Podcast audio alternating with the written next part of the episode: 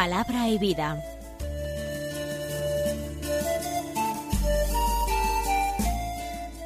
Con el Padre Manuel Horta, desde Sevilla.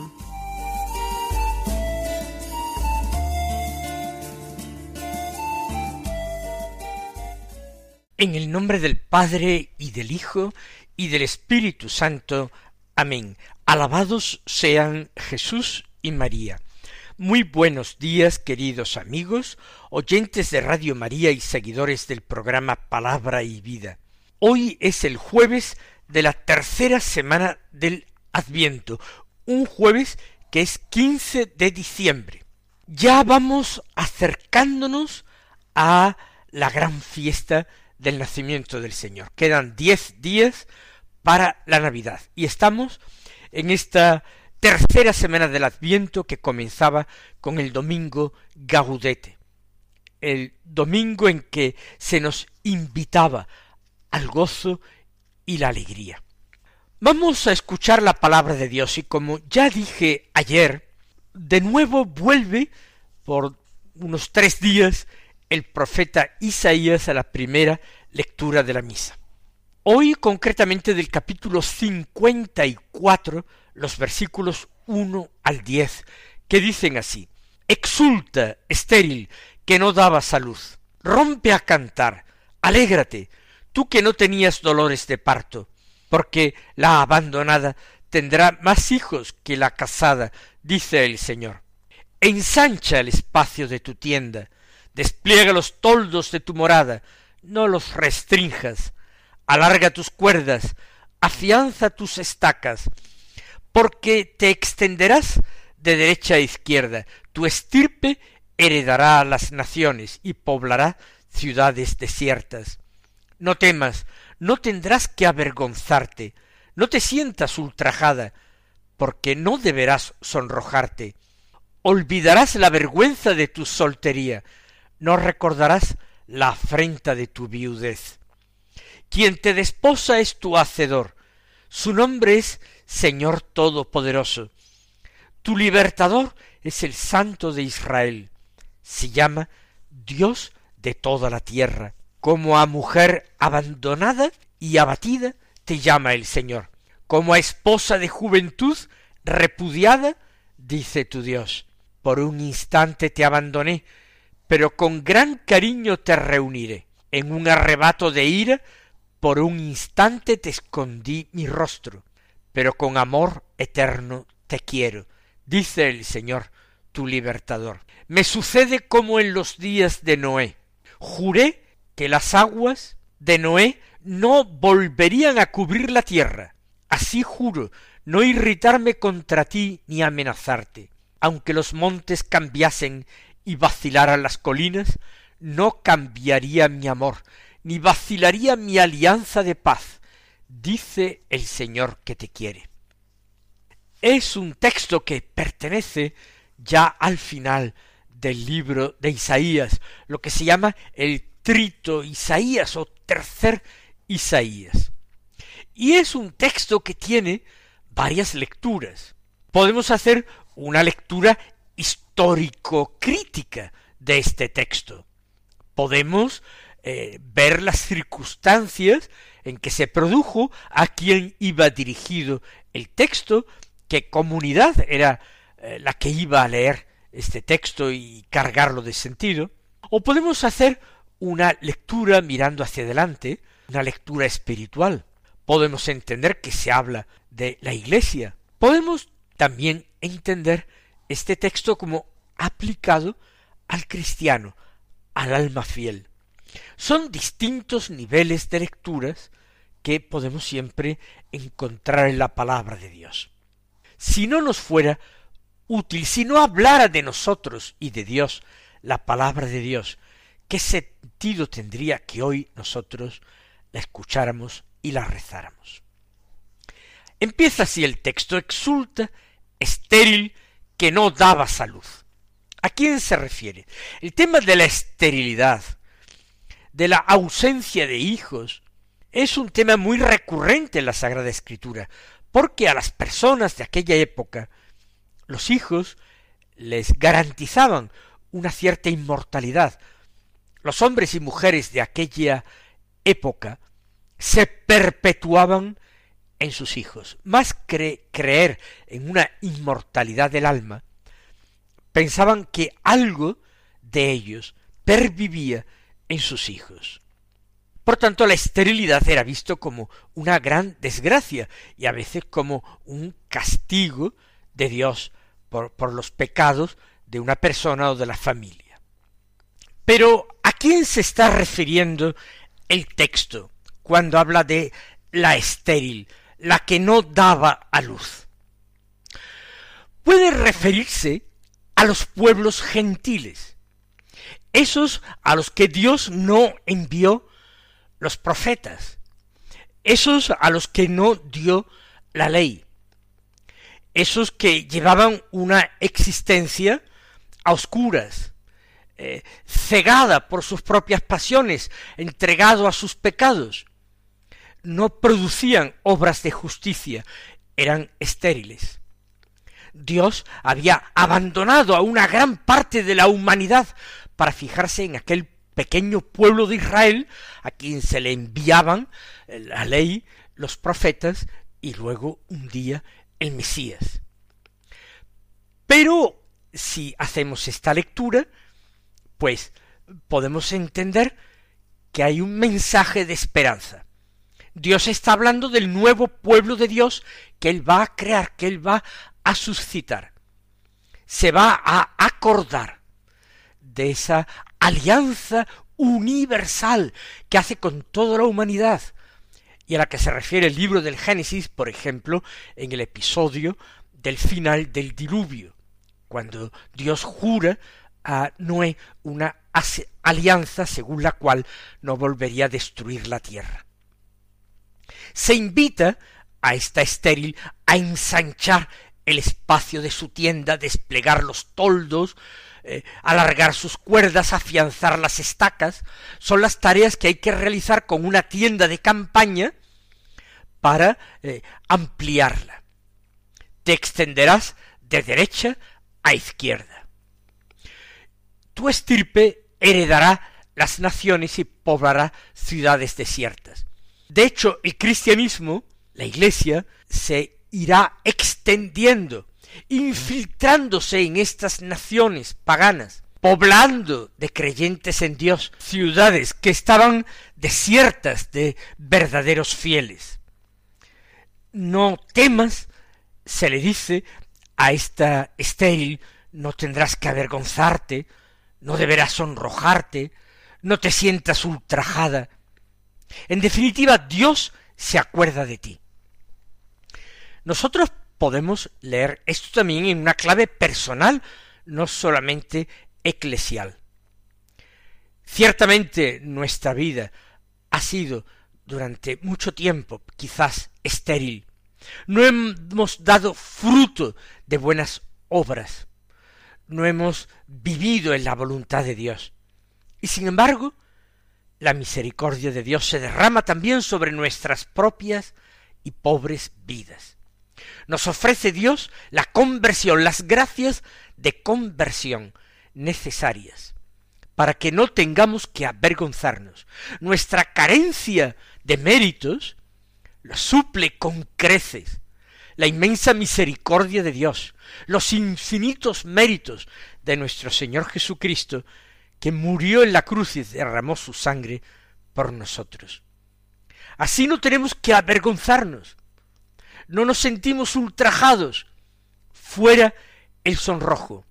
No podemos decir que seamos pobres cuando tenemos en el cielo un Padre que es inmensamente rico, cuando tenemos un hermano mayor, Cristo, que es el Señor eterno y Rey universal, y nosotros somos verdaderamente príncipes en ese reino.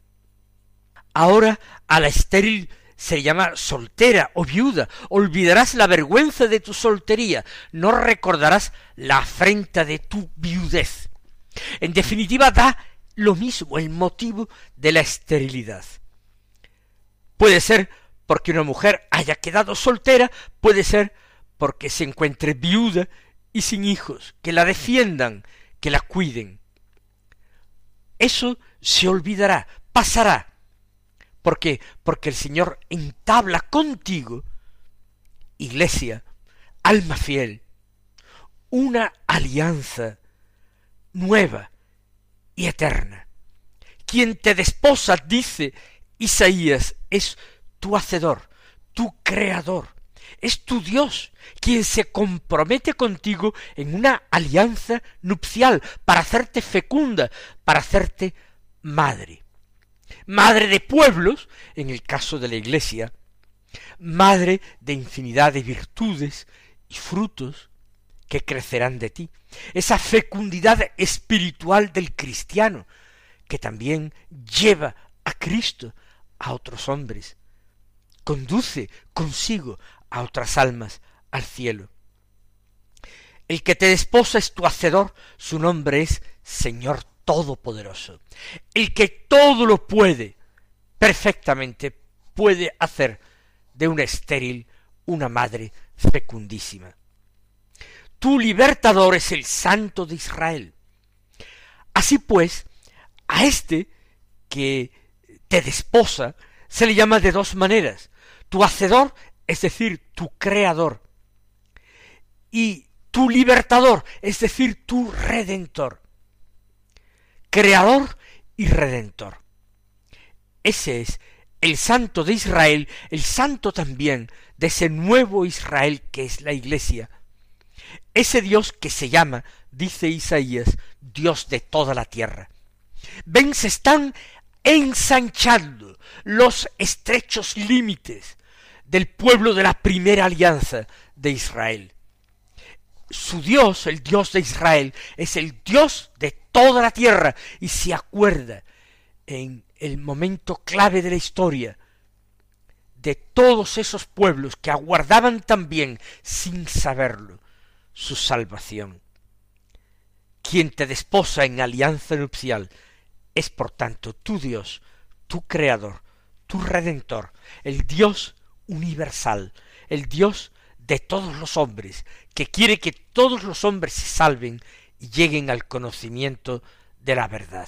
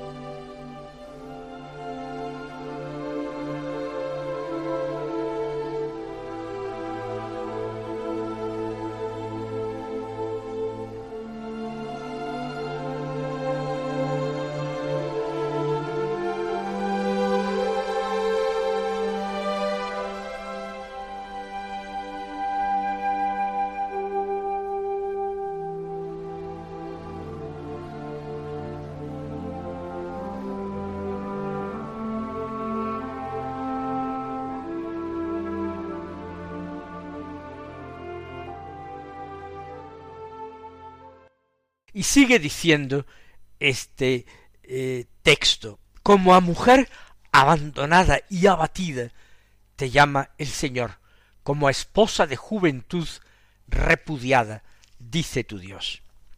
Se ha hablado de la mujer estéril, se ha hablado de la soltera, se ha hablado de la viuda. Ahora se toca el tema de la mujer abandonada, repudiada. Esa esposa de la juventud que quizás, o bien por su esterilidad, o bien por sus infidelidades, ha sido repudiada por su esposo, que es Dios. A esta también la llama el Señor, como esposa de juventud repudiada. Y le dice, hablándole al corazón, para consolarla. Por un instante te abandoné, porque para Dios un mil años son como un día y un día como mil años. Eh, no confundamos, no seamos impacientes, aceptemos los tiempos de Dios, el ritmo de la actuación de Dios.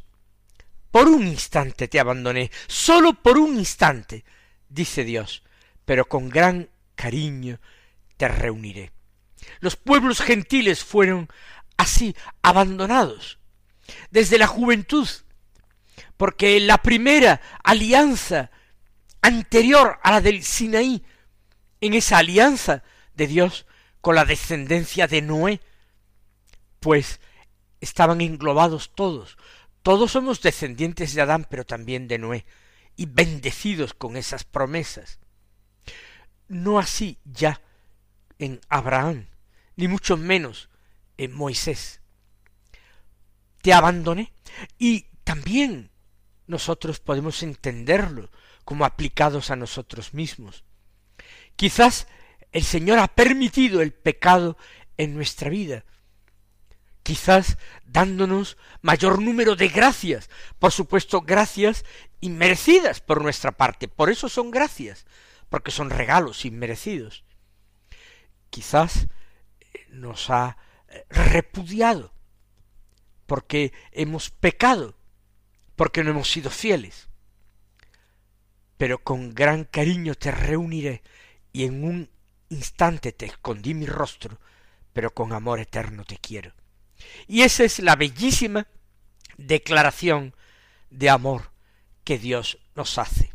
Con amor eterno te quiero, dice el Señor tu libertador. No sientas más ese abandono momentáneo. No sufras más, porque con gran cariño que te tengo, te reuniré. No vas a ser menos que la primera esposa, tú, la esposa repudiada, tú, la estéril, tú, quizás también, la infiel. Cierto, y Dios parece que como que quiere explicarse en un arrebato de ira. Por un instante solamente te escondí mi rostro, me indigné contra tu conducta. Pero el amor no cesó jamás, era un amor eterno, y con ese amor te sigo queriendo. Y ahora es Dios, por boca de su profeta, el que se refiere a esa alianza universal, nada que ver con la eh, tenida con Abraham o con el pueblo en el Sinaí. Es una alianza muchísimo más amplia. Dice Dios, me sucede como en los días de Noé. Ah, aquella alianza sí que era verdaderamente universal. Juré que las aguas de Noé, las aguas del diluvio, no volverían a cubrir la tierra. Pues así, ahora, juro no irritarme contra ti, ni amenazarte. No son palabras de un extraordinario consuelo para nosotros, que nos sabemos pecadores, que nos sabemos eh, malos, que nos sabemos dignos de castigos, pero Dios dice, juro no irritarme contra ti, ni amenazarte. Es el Dios de la misericordia y de la paz, el que se me acerca en Belén, como niño, para no asustarme, un niño incapaz de irritarse ni de amenazar, un niño que requiere nuestra atención y nuestro amor. Él es el príncipe de la paz. Él viene a hablarnos al corazón. Él viene a conquistarnos con su misericordia, con su ternura. Él nos ofrece su alianza. Pero atención, a veces los amores humanos son muy frágiles y las alianzas humanas no perduran. Pero Dios no es así. Por eso añade a su juramento, por si todavía no le creyéramos con suficiente firmeza, aunque los montes cambiasen y vacilaran las colinas, no cambiaría mi amor, ni vacilaría mi alianza de paz. Fíjense qué hermosura escuchar estas palabras contemplando el misterio de la Navidad, un misterio precedido por el misterio de la encarnación. El Señor nos está diciendo que su amor es fiel, que no tenemos que temer que pase como rocío mañanero. Es una expresión usada también en el libro de Isaías, pero aplicado al amor de Israel, que era muy efímero, como rocío mañanero que sale el sol y se seca. No, el amor de Dios no es así. Antes eh, cambiarían los montes y vacilarían las colinas, pero el amor de Dios no cambia. Es un amor en el que se nos ha dicho un sí de parte de Dios, un Dios paciente, que no se deja ya más llevar por arrebatos de ira, que no quiere escondernos su rostro, que nos ama con amor eterno. ¿Se han dado cuenta de la cantidad de expresiones extraordinarias que se utilizan? No vacilará mi alianza de paz, nunca. Y, termina así el texto. Dice el Señor que te quiere. ¿Nos ha quedado ya suficientemente claro después de que el Señor lo haya repetido tantas veces? Y si esto es así, no seremos capaces de desechar cualquier temor, cualquier inquietud. ¿Por qué mirarnos tanto a nosotros mismos cuando nuestra vida es frecuentemente estéril, como se afirma en este texto? cuando nuestra vida está desprovista de, de todo, menos de una cosa, y esa cosa es la fundamental. Y de eso estamos llenos. ¿Y qué es eso de lo que estamos llenos? De lo único que podemos presumir, aquello que tenemos en una abundancia extraordinaria. Eso es amor de Dios, amor fiel. Sin dudarlo, sin dudarlo. Digamos hoy al Señor, que queremos aceptar este amor en toda su hondura y profundidad, en toda su fuerza y fidelidad. No le pedimos al Señor que nos muestre su amor, que nos lo confirme. Ya nos lo ha dicho muchísimas veces. A nosotros no nos queda más que creerlo. Lo que le pedimos al Señor es gracia para no cerrarnos a este amor, le pedimos gracia para acogerlo en profundidad, para convertirnos a Él de verdad. Mis queridos hermanos, que esta palabra de Dios se grave profundamente en nuestro corazón y que en los momentos de desesperanza esta palabra ilumine nuestro camino y nos dé fuerzas para seguir avanzando por él. Que el Señor derrame sobre vosotros su bendición y hasta mañana si Dios quiere.